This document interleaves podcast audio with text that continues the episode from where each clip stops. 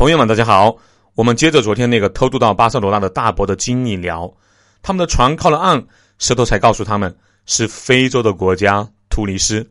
然后船员应该就是石头中的一个，告诉他们现在的政策变了，管得太严了，靠不了欧洲的港口，大家需要在突尼斯待一段时间，然后再换船去德国。要知道，开始是承诺他们去德国的，因为德国的收入比较高，以后混出来拿到身份了。福利待遇也会比较好，结果这些人听到这么个消息，都傻眼了。这还不是最过分的，这二十多人在夜色里被拖到了一个废旧的工厂，是工厂还是仓库，我有点忘记了，反正是很破败的地方。然后蛇头就提出来，因为在这里待一段时间，所以还需要买一些生活用品，其实主要是食物和水，还要给他们提供这么大的地方，承担这么大的风险。另外。还有换船的费用等等，每个人需要再交一千多美元，否则就直接把他们扔到这里不管了。有几个人，包括他自己，都预备了一些钱或者黄金，他是把换好的美元缝在了自己的鞋底里面。有的人和他一样，有的女人很聪明啊，把黄金缝在了自己的内衣里面。总之，有好几个人像他这样把钱交了，还有三四个人表示不能接受，直接就走了出去，包括一个女的。但他们出去之后没有多久，在外面应该就遭受毒打了。他说他听到了惨叫声，后来也没有看到这几个人再进来。他说这话的时候脸上都是有点抖的，所以我相信他应该说的是真实的经历。然后剩下的一些人，女人应该是被舌头拉出去接客了，男人应该是做一些非常危险的工作。他们几个未雨绸缪的大款啊，当然是打了引号的大款。就待在那个仓库里面，每天吃一些土豆、不知名的菜叶，偶尔也可以吃到一些冻鸡肉。后来有一天，蛇头开车过来通知他们说，这里马上有警察来检查，给他们匆匆发了一件大衣，就把他们塞到了仓库后面比较远的一个非常非常大的冷柜里面。这个冷柜里面放着各种冻肉，他才知道，原来他们吃的那个冻鸡肉啊，可能就是这里的冻肉。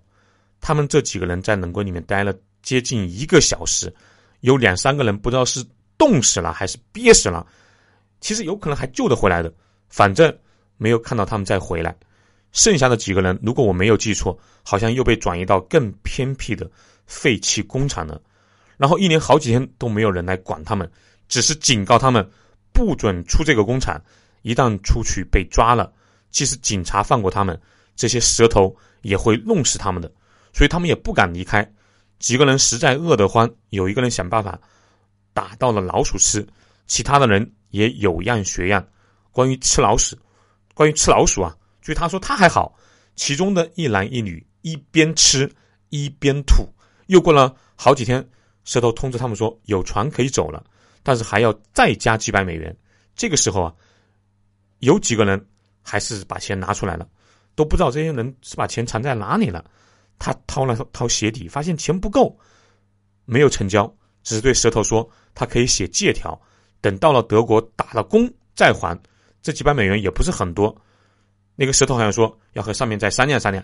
然后到了晚上，他感觉有人在脱他的鞋，他很惊醒啊，因为鞋里面的钱是他最后的一点现金，一旦被抢，那就真的是身无分文，在国外语言又不通，是有被饿死的风险的。然后起身之后，拼命和这两个人打了起来。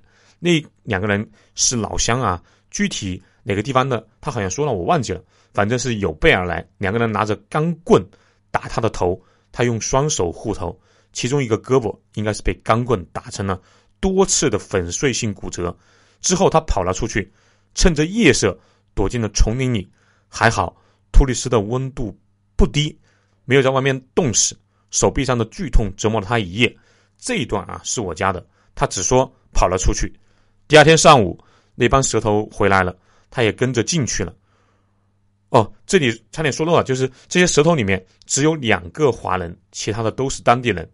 他向蛇头说了昨晚发生的事情，想不到蛇头虽然盘剥他们盘剥的厉害，也还不时的强暴留下来的女人，但是听说这个事很生气，把那两人暴打了一顿，把那两人的钱也抢了过来。不过，依然要他准备好钱才能走，而且船是第三天还是第四天就要走了。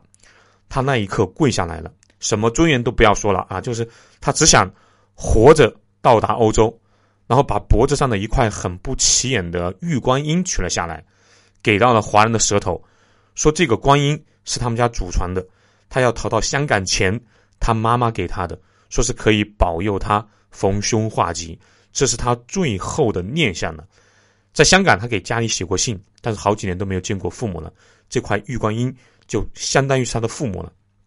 石头最终收下了这个玉观音，然后给他做了简单的手臂包扎。过了几天，就送他们上了一艘小船。在那艘小船上面，他还看到了其他几个在大船上一起过来的人，一起有一共可能就十来个人吧。他以为到了德国会漂很久，也担心这么小的船到底能不能到德国。没有想到，过了不到一天，舌头就告诉他们，直接跳下海之后，天堂就在那里等着他们了。他跳下了海，不管手臂的剧痛和一群人疯狂的往岸上跑。等他们跑到一个小镇的时候，只有六个人了，也不知道其他几个人是走散了还是淹死在海里了。据他说，他们跳船的时候，海水的高度到他脖子这里。要想的就是个子小点的女人，如果不会游泳，那是会淹死的。反正六个人里面有两个女人，后来一个人还染上了艾滋病，没多久就死了，怀疑就是在突尼斯接客的时候染上的。他们跑到了岸上小镇待了几天，吃垃圾堆里的食物之后，才知道他们到的不是德国，而是西班牙离巴塞罗那比较近的一个海边小镇。这之后，他们当中多数人都到了巴塞罗那，好像说呀，有一个人比较坚定的是往北边去，就是往德国那边走了。我问他那个人后来怎么样了？我很敬佩那些有长远目标的，而且是百折不挠的人。他说他也不知道，除了一个人，他现在还有点联系，其他几个人后来也都失去联系了。有没有被警察抓住遣返？有没有加入黑帮被刺杀街头？都不知道。反正他先是到了一个华人开的餐厅打工，没日没夜的干了好几年，存了一些钱。后来自己还做起了超市，挣了不少钱，在巴塞罗那买房买车。好像是说到这里的时候啊，店里的客人来了，他去照顾了。我怕老婆孩子在酒店等久了啊，我就回去了。我这个人很自留，对他的经历很感兴趣。本来连吃了两天的中餐，而且都是在一家吃的，估计老婆他们不是很开心。但是呢，没有办法，他的经历吸引了我啊，还要去听最后的结局。反正总算是说服老婆。第三天在巴塞罗那的中午，大家分开吃。他和孩子在中餐馆对面的一家西班牙餐厅吃，我就一个人去了那家中餐馆，然后把这个偷渡大伯的经历听完。为了能够听完他的经历，那天中午我是很早就站在门口等餐厅开门的，因为晚上我们就要飞了，下午的这一餐只能在飞机场吃，所以中午一定要听到结果。我还担心中午这个大伯不在，还好他在，我就赶紧向他问。后来呢？餐厅老板娘也很幽默，说：“看来以后啊，这个餐厅可以专门搭个台子，让老吴还是老胡啊，名字我不记得了啊，就是专门讲他那个不知道是真是假的离奇经历。”说完还开玩笑说：“你听了这么多的经历，记得啊要给别人的小费。”我笑着点点头，然后点了两个菜啊，两瓶酒，邀请老伯一起过来吃。他还很大方的坐下来，边喝边开聊了。他打了几年的工之后啊，开了一个超市。那个时候才刚刚有浙江那边的朋友到巴塞罗那这边开超市。他是从一个啊像我这样的吃饭的人里面听说的，就说开超市很很挣钱。所以呢，他把所有的积蓄全部存起来，还找当时餐厅老板借了一点钱，开了一个很小的超市。按他的说法是，不到五年他已经开了三家超市，然后在巴塞罗那买车买房，找了个漂亮的女朋友。又过了些年，他有些飘了啊！除了在这个女朋友身上花了一些钱，寄了一些钱回国，还染上了赌博的习惯。他玩一些地下的老虎机，还赌球，一次就一场球啊，就会花几百欧那种。后来突然有一天醒来，那个女人卷走了他所有的钱，他长叹一声：“这个世界就是这样的。”他辜负了在香港的什么阿英还是阿红什么的，就是那个啊有残疾的，被他骗了几万。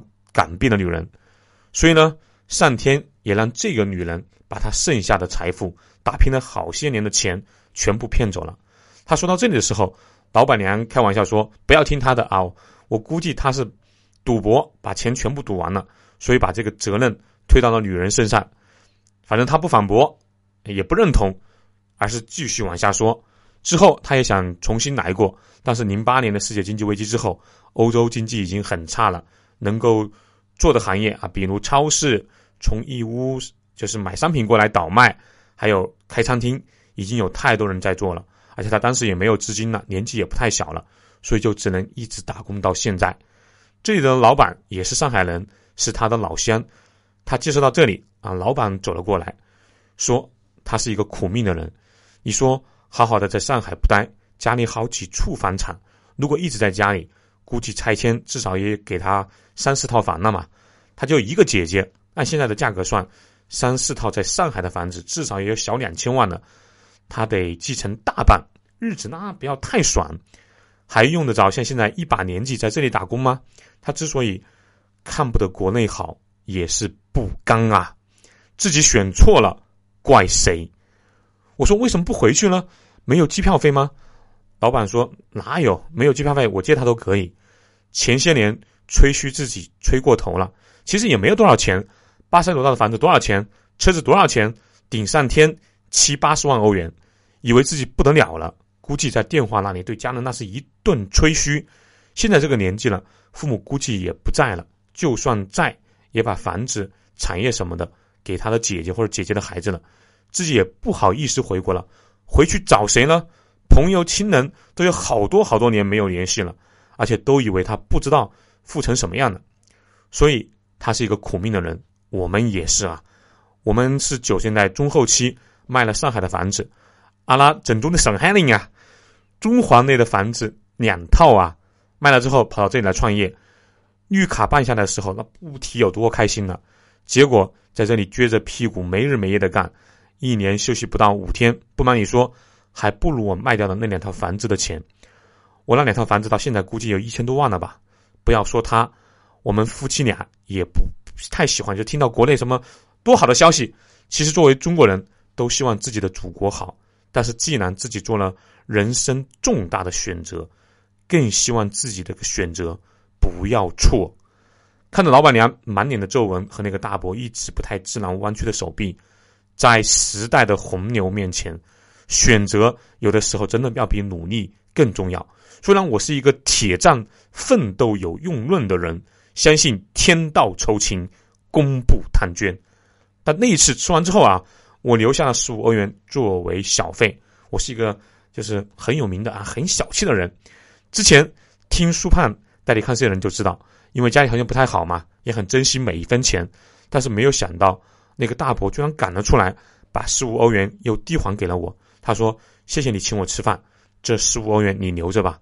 我还是觉得移民过来会比较好，你好好考虑一下。”说完就转身回餐厅了。我一脸苦笑。看来他也是和我一样很执拗的人，哪怕知道了事实，人要做出改变，也是一件非常非常难的事情。好，欢迎大家关注苏胖带你看世界节目，我们一起走过五百期，欢迎留言和转发节目。对旅游、文化、投资感兴趣的朋友，欢迎加苏胖的微信号幺八六二幺八九二六零五。五一假日愉快，下期见喽！